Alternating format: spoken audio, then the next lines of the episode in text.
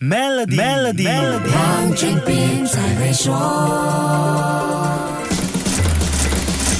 你好，我是黄俊斌。二零二四龙年，不管是从堪舆学的角度，还是全球市场环境的定位来说，都是充满变化的一年。企业，尤其是中小微型企业，需要对经营环境的改变做出积极反应，因为这些改变将从现在开始影响企业的运营方式。听听企业咨询顾问庄学勤博士怎么说。其实，中小型企业应主动适应不断变化的环境，将可持续性纳入他们的战略中至关重要。考虑负责任资源的使用，并与密地和马来西亚交易所制定的监管架构呢是保持一致的。可持续发展 （sustainability） 还有环境、社会及治理 （ESG） 现在不只是舆论话题，而是企业日常运营中必须要落实的工作主题。国内上市公司已经陆续把可持续发展信息列入年报当中。大马交易所在二零二二年九月也对准备上市主板和 A Smart 的公司提出了增强可持续发展报告的要求，而且推出了可持续发展报告指南和工具包。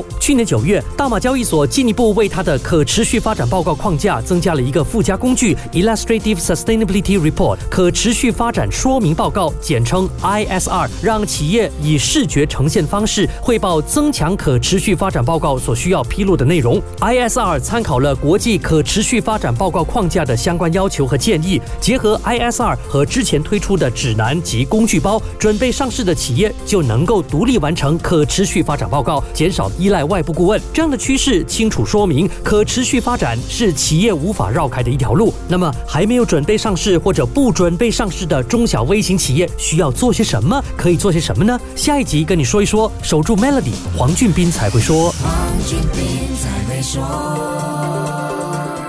那就浏览 maybantoyou.com.my/cnydeals，了解如何赢取一辆 Tesla 和价值一百一十万令吉的居家改造附条规。